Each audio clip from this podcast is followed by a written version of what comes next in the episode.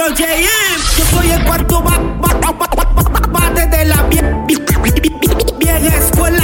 Yo soy el cuarto bate de la vieja escuela. Soy como soy y entiendo cada palabra suya y me doy cuenta de su necedad cada vez que murmura. Soy como soy y lo digo sin complejo que por mis ganas reflejo que me he puesto un poco viejo, pero soy rapero.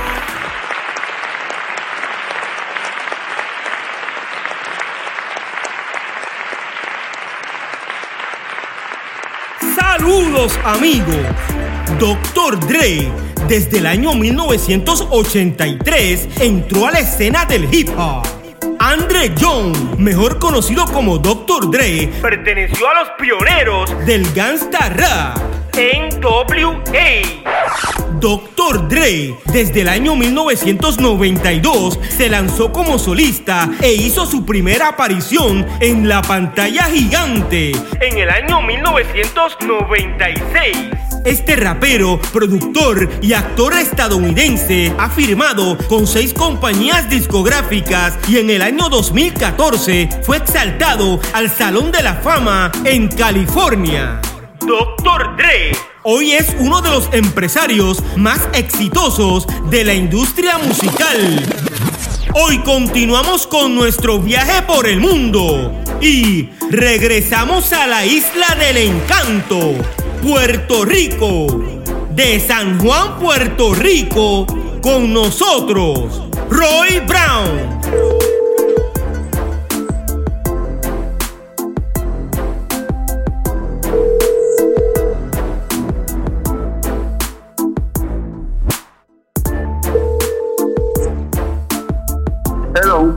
Roy Brown, ¿cómo está usted?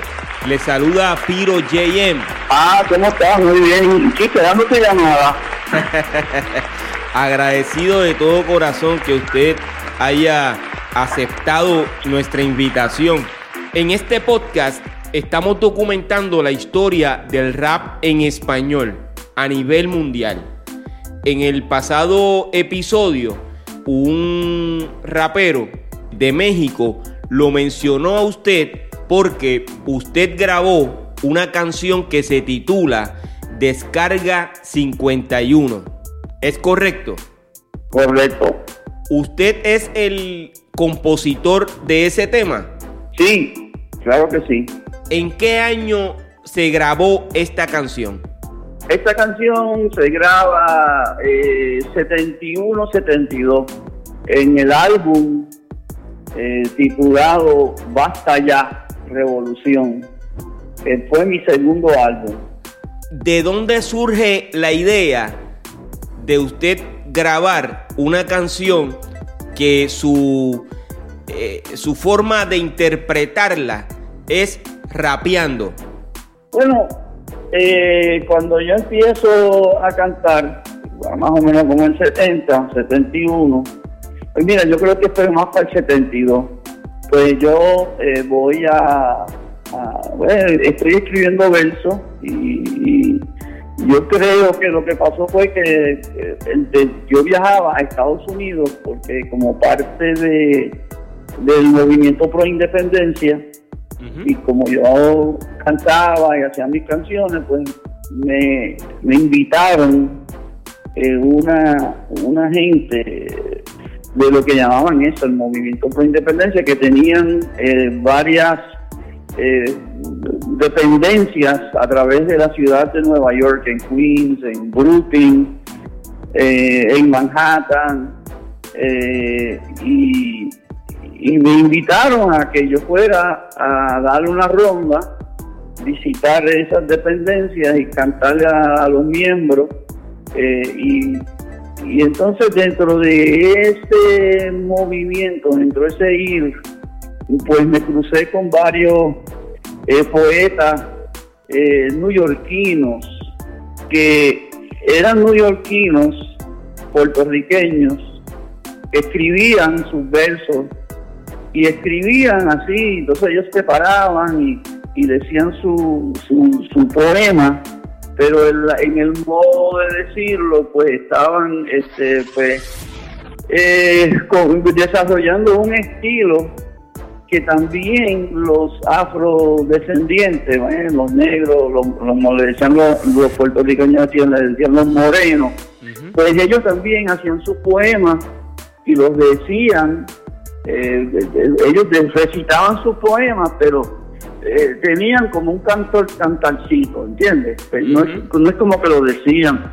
allí está el galán cantándole al amor de las rosas y el champán. No, tenían un cantalcito, allí está el galán cantándole al amor de las rosas y el champán, mujeres pintorreteadas de sudor de sangre de pueblo, tan niña maniquí, vendiéndole la belleza, rompiéndole la cabeza, ay, joven obrero para que el cívico líder, venga, ese, y a mí eso pues me, me, me, me influyó a hacer esta canción y otra más que se llamaba Lamento Newyorkino. Y esa de estaba en los Nueva York, ahí soñando con dolores, cuando vino un agente muy intransigentemente señalando con la macana, así porque le da la gana. Me dijo, me dijo, me dijo, me dijo, ay, go güey, me metí en un subway y un billete, un calzoncito, ¿entiendes? Ahí, pues, pues ese, ese, ese estar bajo, bajo el impacto de lo que estaba pasando en la calle, porque todos estos son poetas de la calle. O sea, no, no, no tenían eh, eh, gente que los publicara, ni, sea, uno tenía que estar allí en la, en la movida para escucharlo. Y, eso fue lo que me impactó. Entonces, pues yo hice eh, estos dos recitativos eh, me imagino que tendré otro, pero tendría que ponerme a buscar y ahora pues no es el momento. Pero esas dos, Lamento Neoyorquino, eh, que también está en Basta ya, y, y Descarga número 51, para mí son los, que, los más notables, los que más me, me enorgullecen haber escrito. Lamento Neoyorquino aparece en el mismo álbum que Descarga 51. Exacto, sí, sí. De la canción Descarga 51. ¿Qué mensaje? Número 51. Se titula Descarga número 51. Sí, porque esta canción surge eh, más o menos para el 70, 71, cuando los estadistas ganan, las los estadistas ganan por primera vez las elecciones, creo que fue en el 68 y entonces pues se ocurre entonces un cambio y un trauma eh, y, ellos como están en, el gobierno pues una exigencia de que Puerto Rico se tiene que convertir en Estado. Y entonces la canción es como una reacción a ese movimiento, a ese encontronazo. Eh, entre los que no quieren la estadía los que, y que todavía el día de hoy está ocurriendo. Pues entonces, como reacción a eso, es que yo escribo descarga número 51. Es como una canción, ¿verdad? Eh, que aunque no, no habla de eso, pero, pero, pero pues es una reacción a eso. Y hacia eso iba mi pregunta. ¿Qué mensaje usted quiso transmitirle a su público con esa canción? Bueno, eh, caray, este, es, bastante directa, ¿verdad? Eh, eh, yo soy un joven en ese momento eh, y, todo lo que es la propaganda del imperialismo, todo lo que es la propaganda hacia la estadidad, eh, pues eh, me afecta, eh, hay como una especie de, reacción y, eh, esto es como, como un recitativo, ¿verdad? Que con rima, pues es como una reacción de un joven al mundo que estamos viviendo, ¿no? pero es, es bien general, es, es más que ser un comentario sobre la situación específica de, Puerto Rico. Es como que este joven, pues obviamente eh, es un joven de pueblo, pero también educado, porque si no, no puede escribir así, ¿verdad? Pero es una canción que, pues, se burla de, la situación que en la cual estamos viviendo los jóvenes, que no tenemos mucha oportunidad y, hay que revelarse, ¿no? Hay que, hay que, pues, lo mismo que hoy, la canción realmente si si alguien la cantara hoy, pues estaría, sería vigente.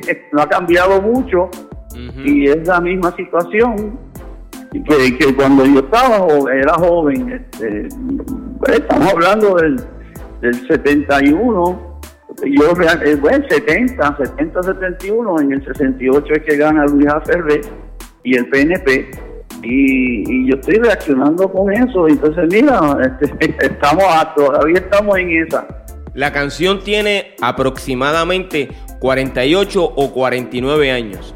Básicamente usted... podría, decir, podría decir 50 porque no me acuerdo exactamente. Ah, Hace cuenta, yo grabo primero, yo grabo primero, yo protesto, que es bastante más melodioso y folclórico.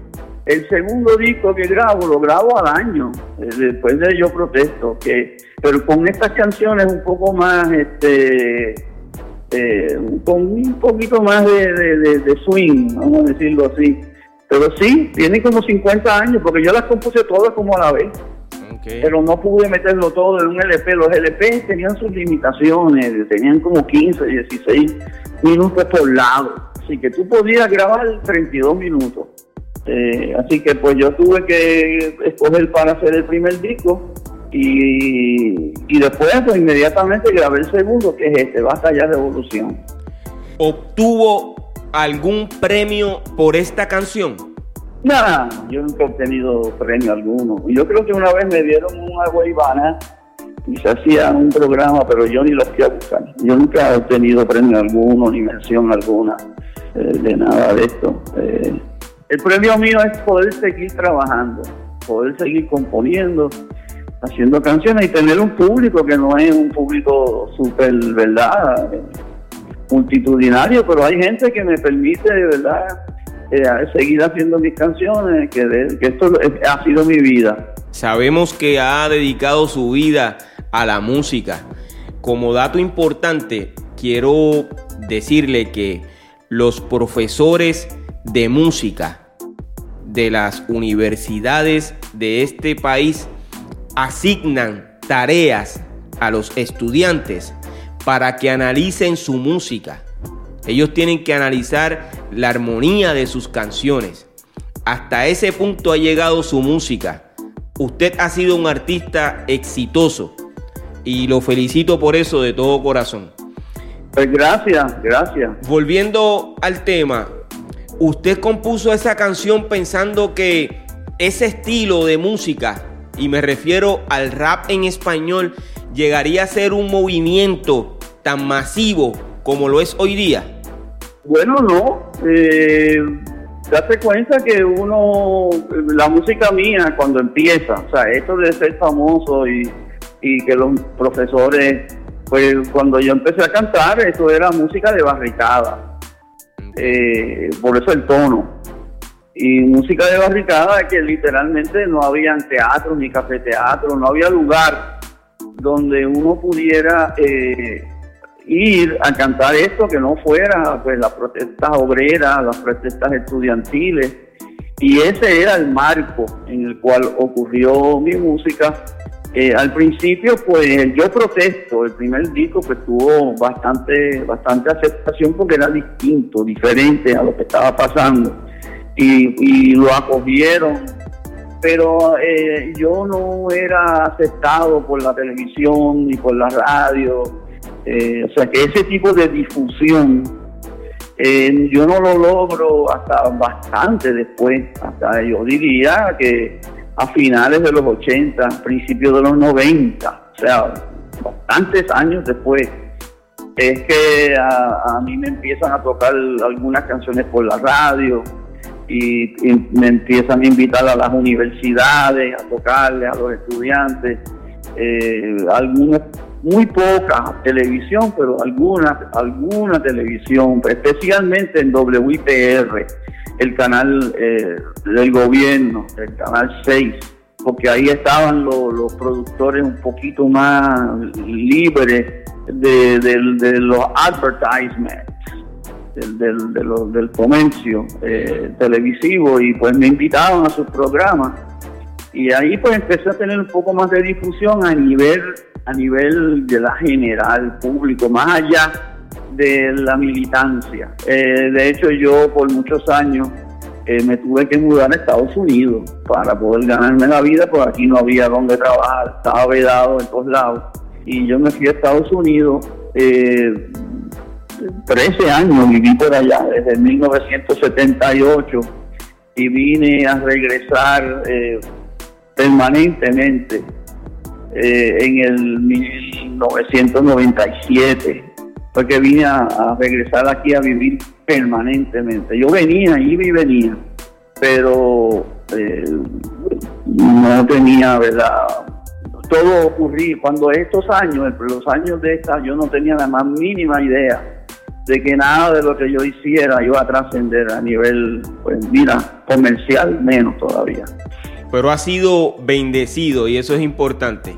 Le damos gracias a Dios por he tenido, He tenido mucha suerte, he tenido mucha suerte porque eh, he, tenido un público leal, un público que, gustaba de esto.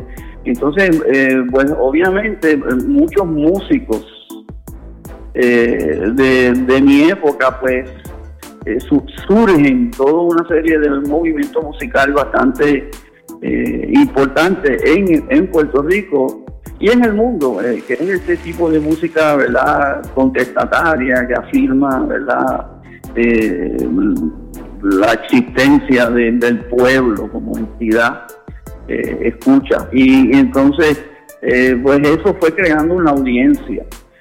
O sea, que entonces mi música ocurre dentro de un contexto que ayudó de la misma manera que el, rap, el que como, como se llame, como le llaman hoy, pues ocurre dentro de un contexto donde eh, todo eh, conspira en contra de que ese tipo de música tenga éxito. Pero surgieron este, gente que tenían fe en decir las cosas como las dicen y, eso fue poco a poco creando músicos. Y esos músicos se empeñaron en, seguir trabajando con, lo que tenían que hacer. Y por eso es que esa música, el, rap, pues tuvo éxito y, tuvo verdad una discusión masiva, masiva. Su canción figura como el primer rapeo en español a nivel mundial. En algún momento lo consideraron como el primer artista en interpretar un rap en español. Nunca. Cuando surge el rap hay algunos raperos que incluso no sé por qué algún comentario eh, habré hecho, mal hecho, eh, porque pues los primeros raperos de ese entonces pues como que me criticaban usted se viene a enterar de esto hoy conmigo en esta entrevista? Eh, ha habido comentarios, comentarios de amigos que han hecho comentarios públicos, ¿verdad? Pero enterarme yo de, o sea, nunca, pues nadie jamás ha dicho de una forma contundente. ¿Cómo se siente usted al respecto? Bueno, es un honor, es un honor. Eh, eh, hablando contigo me estoy acordando de que hubo un, grupo neoyorquino que tomaron eh, yo tocando esa canción en guitarra lo copiaron y, lo transformaron usando incluso mi voz eh, y lo transformaron en un en un, en un rap en una obra eh, de, de, rapeo bastante interesante. Yo ahora eh, tendría que buscarlo para dártelo, pero no me acuerdo bien. Quizás Lucre, si lo contacta, se, se podría acordar. Eh, porque sí, sí, este, una gente en Nueva York me contactaron, eh, cogieron mi canción y la transformaron, hicieron un, sampling, eso. Hicieron un sampling y le pusieron encima lo de ellos, ¿entiendes? Pero, pero preservándome a mí ahí, dándome una presencia, ellos lo hicieron de nuevo, hicieron un sampling bastante interesante. Y otro grupo de poetas neoyorquinos jóvenes hicieron un, un eh, disco de protesta Ah, tú sabes, otra, otra canción que es como un rapeo, eh, quizás lo puedas entender, es, más cantado que rapeado, pero tiene, ¿verdad? Tiene rap. Es eh, Monon, que aparece por primera vez en el disco Yo Protesto, que fue mi primer disco. Eh, y ahí también, pues, es más melodioso la canción, pero tiene una parte que es eh, como que poemas recitados, como era como le decían los músicos cultos, amigos míos, decían que esto es un recitativo. O sea, no se le llamaba rapeo, se le llamaba recitativo, según mis, amigos de, músicos del conservatorio. La buscaremos y la escucharemos. Pero la, que realmente ha tenido un, ¿verdad? un destaque, porque es francamente un rapeo, es Descarga número 51. Y para mí, para mí, que lamento neoyorquino, eh, lo que pasa es que para mí, ¿verdad? Descarga número 51 es más general, tiene un lenguaje más entendible.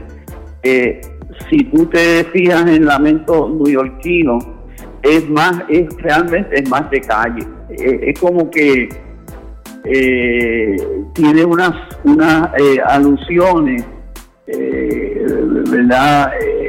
Que la gente quizás ni saben, eh, la gente de, que brega con, esto del rap y del, pueblo, lo que gustan, pues mira, habla de, de, de Rockefeller, habla de Agnew, Agnew era vicepresidente de, de, Reagan, de Reagan, y entonces a él lo sacan por pillo, lo ponen robando este, y lo, tiene que renunciar a la vicepresidencia y entonces hay este Vadillo, ¿quién es Vadillo? Vadillo era un político de Nueva York, habla de los Young Lords, que eran un grupo de jóvenes revolucionarios en, Nueva York, eh, habla del MPI, que te acabo de mencionar, MPI, habla de Noel, Noel, Noel, que es Noel Hernández, que junto a mí pues, fue de los primeros precursores de lo que en Puerto Rico se llamó pues, la canción protesta eh, y, tiene muchas alusiones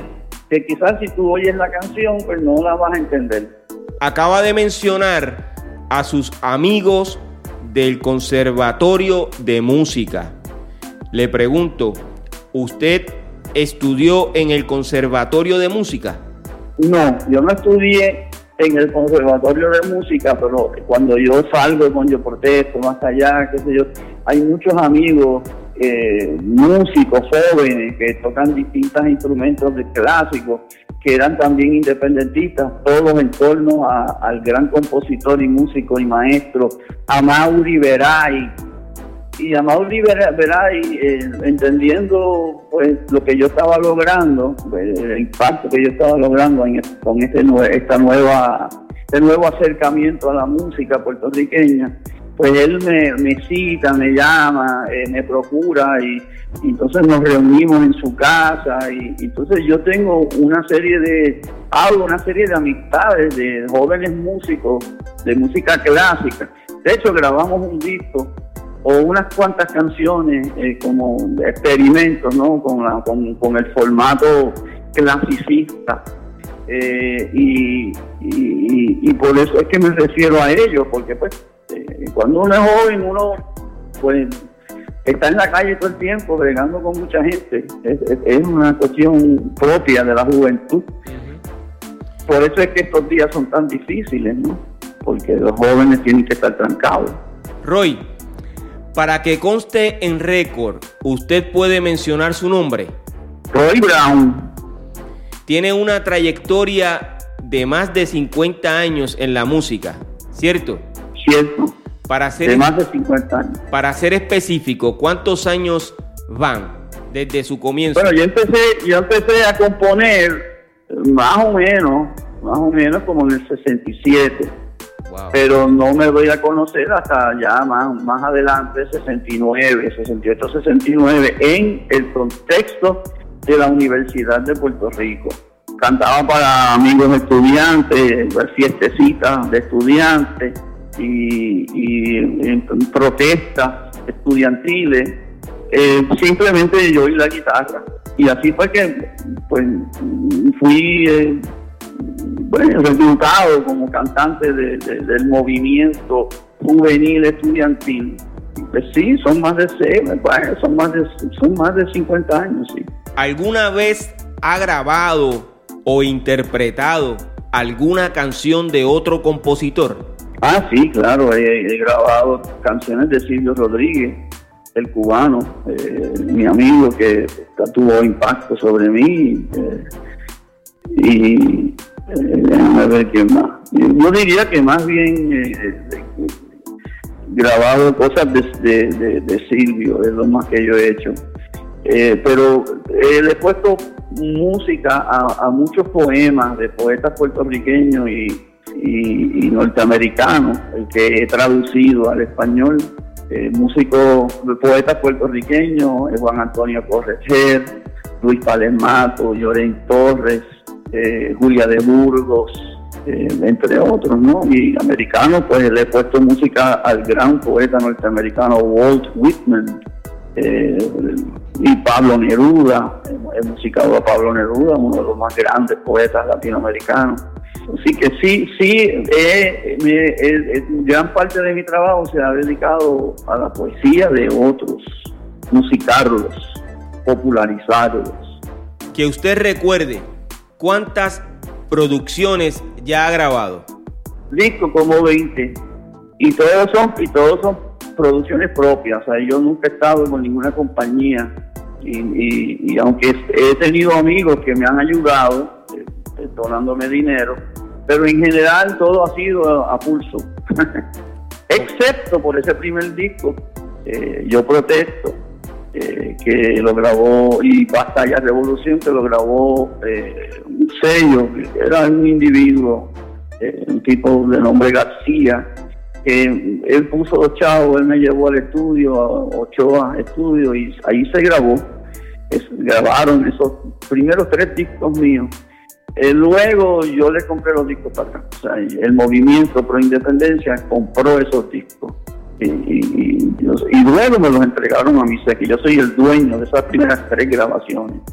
¿Cuál es la razón por la cual nunca ha pertenecido a ninguna compañía discográfica?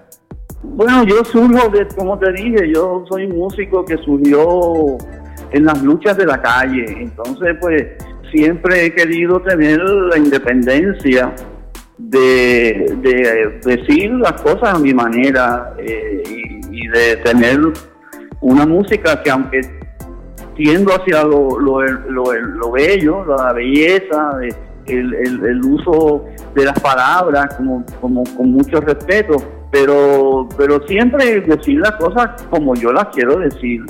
Y cuando si te unes a una compañía, pues yo tuve coqueteo, vamos a decir, yo sí hablé con gente de, de, la disquera, eh, pero, pero la disquera toma posesión de tu trabajo y va, te, te lleva, te va llevando, te va guiando, te va formando en una imagen, ¿verdad? Eh, y, entonces en esos momentos durante los cuales surge Roy Brown, pues no había el, cultivo de la imagen de un, de un cantante pues revolucionario, ¿no? Eh, sí, así habían cantantes eh, que planteaban el cambio y planteaban el, ¿verdad? Lo, se protestaban, o sea, la canción protesta como tal pues existía antes que yo. Eh, pero en Puerto Rico, con la situación colonial y la situación política, pues no es hasta más adelante que ciertas compañías se interesan en los trabajos. Pero fíjate que lo transforman. Eh, mientras yo estoy haciendo canciones como estas que tú estás citando, pues otros pues se, se, se convierte en un neocriollismo, un movimiento de música más con tendencia a la filmación de la puertorriqueñidad, que está presente en mi trabajo también, pero, pero la mía es un poco más, mi música es un poco más eh, de protesta, de, de, de, antisistema. Y entonces, pues, eso no, es, no, no llamaba la atención a ninguna compañía. Entonces, una vez yo eh, aprendo a hacer mis discos y mi música y a querer ser dueño de mi trabajo, pues cuando empiezo a ser un poco más conocido, yo nunca busqué eso, porque yo entiendo que uno, que yo entiendo que, que la independencia de del músico, de los artistas, es fundamental. Claro que el problema es la difusión, porque el control de los medios pues está en las grandes compañías. Entonces uno se limita, uno se limita. Pero por otro lado, eh, pues uno da un ejemplo, uno da un ejemplo. Eso es así. Eh, el arte no debe estar nunca eh, totalmente en manos de compañías que lo que quieren, que lo que buscan simple y sencillamente es hacer dinero. Y usted ha dado un buen ejemplo porque básicamente ha tenido éxito con su filosofía de vida y el trabajo que ha hecho desde su comienzo en la música. ¿Alguna anécdota que quiera compartir con nosotros? Bueno, me tendrías que, me tendrías que llevar hacia eso, porque anécdota mi vida ha sido, Está llena de anécdotas. Yo tengo, 75 años, ¿entiendes? Así que muchas anécdotas hay. Me Básicamente, que llevar ¿cuál, ha sido, ¿cuál ha sido la que más le ha impactado? Bueno, es que ha habido muchas instancias, este, muchas instancias donde yo he sentido una emoción muy grande mientras estoy cantando. Déjame darte una nada más que fue sorpresiva porque hace uno, después de María, eh, en Miami, se celebró un evento eh, pro recaudación en salud al pueblo puertorriqueño por el sufrimiento de María y allí se aglomeraron eh, en múltiples artistas puertorriqueños y de otros países a, cantar y, fue un evento magno donde cada artista lo que cantó fue una canción, estaba Vicosí, estaba eh, Endita Nazario y, muchos otros músicos, estaba el topo. Entonces, a mí, pues me tocó cantar Borico en la Luna y, y yo he sido vedado eh, en Miami toda mi vida. Yo, yo creo que fui una vez a cantar en Miami, pero clandestino, a una casa, una fiesta de una casa. Pero o yo nunca he podido entrar a cantar en ningún lado público eh, eh, en Miami. Eh, pues por la situación este, de los cubanos, ¿no? Y, yo siempre he estado muy cerca de, la revolución cubana, de Cuba, de, de, su derecho a la libertad, de escoger lo que quieren. Entonces, eh, eh, pues la manera que yo lo planteo y lo digo, pues difiere de, los de, de, la, de la gente que vive en Miami. Entonces yo nunca pensé que yo iba a llegar allí y me invitaron y fui, este, ahí estaba Alberto Ocasión también, el Topo, como dije, y gente que pues son amigos y pues me sentí bien, me sentí seguro, eh, porque si lo iban a coger con alguien no era conmigo, estábamos todos allí. Entonces, eh, pues, pues, entonces lo que me sorprendió fue que cuando me subí a cantar Borico en la Luna, todo el mundo, todo el mundo. O sea, ahí habían, más de 7 mil, 8 mil personas, 10 mil, o sea, había mucha gente, eh, estaba lleno, lleno, lleno, era un parque al aire libre. Y todo el mundo cantó Borico en la Luna a Tometel, o sea, que fue impresionante. Wow. Eh, y, me, dio alegría. estoy aquí en el, en el, en el, en el ombligo del, en el ombligo del monstruo, como dicen, y la gente está cantando, está cantando mi, mi canción conmigo. Si volviera a nacer, ¿volvería a ser borincano aunque naciera en la luna? Bueno, no quiero ser, no quiero nacer en la luna, me gusta aquí. Eh, y, me, y, entonces, todo el mundo ama su país, pero yo amo el mío. Y yo, pues, mi manera de ver las cosas, yo soy producto de Puerto Rico. O sea, sin Puerto Rico, si tú no entiendes nada de Puerto Rico, tú no entenderías a Roy Brown. Entonces, eh, eh, soy esencialmente eso. Y, y así te sienten, o sea, yo no soy el único que me siento así. Y, eso pues me hace feliz porque yo pertenezco a una comunidad de músicos, eh, de músicos solidarios, de músicos que aman, eh, que nos respetamos. Y eso eh, vale más que, que nacer en la luna y vale más que nacer en ningún otro lado. O sea, eh, como dicen, mundo es como el coquí. Eh, y, en ese sentido, pues mira, pone tú que el mundo va a cambiar mucho, que de aquí a 200 años quizás esto se haya hundido y lo que quede es el yunque nada más, eh, porque, ¿sabes? Con, todo lo que está pasando, pero yo, a mí me gusta vivir aquí, eh, es lo mejor que me ha pasado, yo vivo en Mayagüez, que es otro país, esto aquí es, es otra cosa, eh, Mayagüez, el área oeste, eh, es lo que demuestra la riqueza de nuestro país, en nuestro país, en nuestra isla, haya tanta variedad de, lugares y de comunidades y de manera de mirar las cosas. Pues mira, el oeste es un lugar, es muy especial y a mí me encanta vivir aquí. Y San Juan, pues, yo viví mucho en San Juan y, y a mí me, yo estoy conforme donde estoy. Y otro aspecto muy importante es que más de 4 millones, 5 millones, 6 millones de puertorriqueños viven fuera de Puerto Rico. Y más de la mitad de ellos, más de la mitad de ellos, tienen esa poesía metido dentro de su cerebro y su corazón de que, que son de Puerto Rico y tienen esa visión de, de, la, de la, del contexto eh, biográfico, el mar, la montaña, la cultura, eh, la comida, eh, o sea, que tienen ese, esa... Entonces, eso para mí me afirma que, oye, que, que nosotros somos una gente bien importante en el planeta, que tenemos mucho que aportar y lo hemos aportado, porque hacemos nuestra contribución al gozo que tiene la gente a través de nuestra música, a través de nuestros artistas, a través de nuestros atletas eh, y escritores. Eh, y mira, hay un montón de bailarines puertorriqueños por toda Europa, de bailarines de ballet de todas clases. O sea que, que nosotros, a pesar de ser una colonia, tenemos una vida y una riqueza y un crecimiento que, que, nos distinguen donde quiera que vayamos.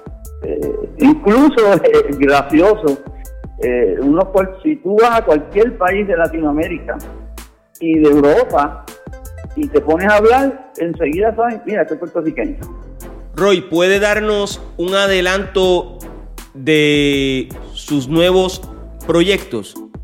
Bueno, estoy cantando canciones nuevas y, y estoy grabándolas. No sé si, si las grabaré como colección, porque hoy se estila eh, sacar una canción a la vez y entonces, es, con eso en mente, estoy desarrollando un proyecto eh, eh, ¿verdad? dividido, un proyecto que va a ser como más como rock y un proyecto que va a ser más tirando hacia lo, lo, lo, lo típico puertorriqueño. Y en términos de, esta nueva modalidad de que, hay que hacer conciertos virtuales, pues el 15 de enero voy a hacer un concierto junto a un grupo, un concierto virtual, junto con un grupo que se llama Caubana, y vamos a hacer un concierto conjunto. Ellos celebran sus 30 años, yo celebro mis 50, como tú mencionaste. Y vamos a hacer un concierto que vamos a grabar en el campo, en, en un campo, ¿verdad? En medio de la montaña, literalmente en medio de una montaña, en la cima de una montaña. Wow y se va a llamar Nuestra Diana. Eh, Nuestra Diana, un título lleno de contenido y de misterio. Si los seguidores de este podcast quieren escuchar su música y conocer sobre sus próximos eventos, ¿dónde pueden acceder? eh, gracias a, quien tú conociste, a quien tú primero le escribiste, gracias a Luper, pues yo tengo una página muy dinámica que se titula roybrown.com. Es nueva y en, roybrown.com tienes toda mi discografía, muchas fotos y ahí es que vamos a estar entablando un, un diálogo con el público y vamos a estar enterando al público de lo que vamos a hacer. Tenemos una presencia bastante eh, creciente en, en Facebook eh, y en Twitter y en Instagram. O sea que estamos, eh, estamos en el diálogo este que se está dando digitalmente, esa vida digital, pues estamos presentes y, con el empeño de lograr más acceso, a, más, más diálogo con el público eh, que, gusta de, esta forma de comunicación, porque es la que hay, ¿no? Este, y ahí se van a poder enterar de mis proyectos. Me gustaría que me diera su opinión sobre el género del rap en español. Pues caray, este, mira, eh, no lo conozco bien, no lo conozco bien. Eh, cuando en la medida que uno va entrando en, en, en, edad, uno le va prestando menos atención a todo ese bombardeo que hay. Hay mucho bombardeo y entonces uno como que está pendiente a cosas más. Uno llega después de los 50, 60 y ahora especialmente en el 75, pues yo estoy un poco separado del mundo este súper comercial y el rap es bien comercial. Para, para oírlo, pues uno tiene que tener ¿verdad? acceso a eso. Y yo, eh, básicamente, yo lo que escucho para divertirme y para tranquilizarme es música vieja, música de, bastante antes. Las cosas de ahora como tal, y me perdonan, no es que yo diga que, me, que más o menos, pero no, no tengo conocimiento más allá de una foto o algo así, pero no tengo nada que ver con el rap. Ni con el reggaetón, ni con el reggaetón, ni con la balada pop, eh, ni con el merengue. Eh. Y si voy a bailar, pues bailo la, música típica de aquí o, la salsa. Eh, cosas que, tienen... Y eso es, son limitaciones de uno, uno no está en esa, uno está... Pues, Entendí. ¿Algún consejo que pueda darle a los nuevos exponentes del rap? Bueno, yo pienso que la, más lo, más accesible que puede tener un ser humano es la educación. O sea, uno tiene que tratar de tener eh, eh, información sobre todo el proyecto de la humanidad. O sea, uno tiene que ir atrás, bien atrás. Uno tiene que estudiar de dónde venimos, de dónde venimos los humanos, eh, cuál es el origen, cómo hemos ido desarrollándonos en distintas etapas. Eh, todo eso hay que, entonces hay que escuchar el origen de la música. Por ende, uno se tiene que interesar en la música de toda la gente, la música de Asia, la música de, de, de, las estepas asiáticas, la música europea del este, de, Rusia, de, Hungría. Eh, la música pues, de, Alemania, de Francia, de España, del norte de África, del sur de África, de todo lo que es el Caribe, de Latinoamérica, de los indígenas.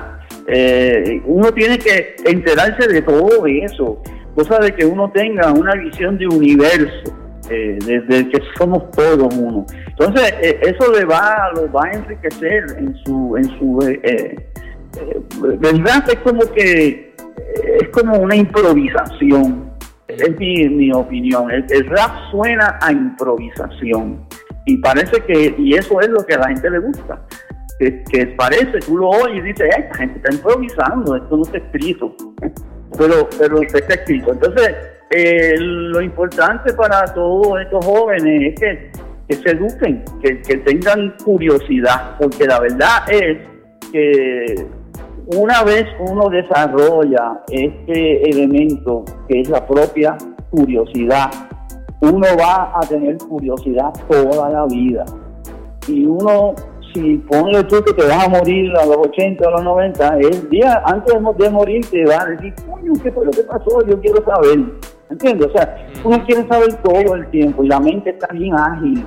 Y, porque no vale la pena vivir la vida sin saber nada. Eh, creo yo, aunque mucha gente ha vivido sin saber nada y son muy felices los jardineros, pero los jardineros saben mucho de los jardines. Tú coges un jardinero y te, tiene un vocabulario muy amplio, más amplio que la generalidad de la gente que vive en las ciudades, porque conocen todo lo que está en su jardín. Y eso pues tengo que corregirme en cuanto a eso, o sea, eh, la vida, eh, pero, pero si tú quieres ser artista debes tratar de tener curiosidad y de, averiguar sobre todo, todo, todo, todo, todo. Y, no tienes que ir a la escuela, tú te puedes educar tú mismo, saber leer y pues lee todo lo que puedas leer. Puedes escuchar todo lo que puedes escuchar, ¿sabes? Aunque lo tuyo el rap, escucha ya. Aunque lo tuyo el rap, escucha la música de, de, de, de WC, el francés, es una música bellísima. Eh, escucha, escucha, tenle el oído abierto y rapea, rapea, pero ¿ah? rapea con, con conocimiento. Eh, don Roy, ha sido un inmenso placer entrevistarlo a usted.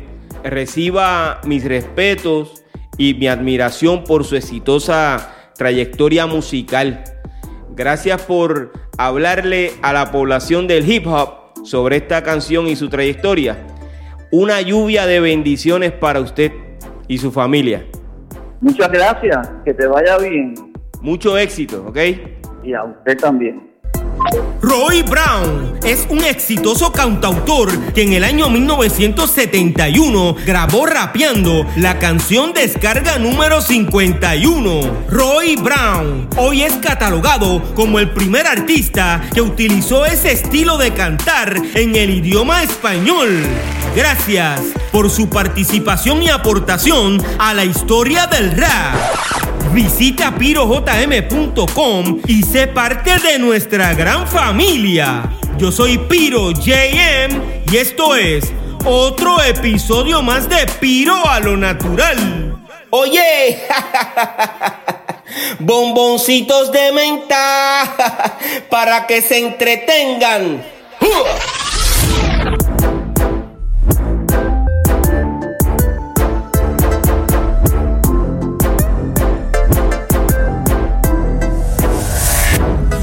Como soy. Y entiendo cada palabra suya. Y me doy cuenta de su necedad. Cada vez que murmura. Soy como soy.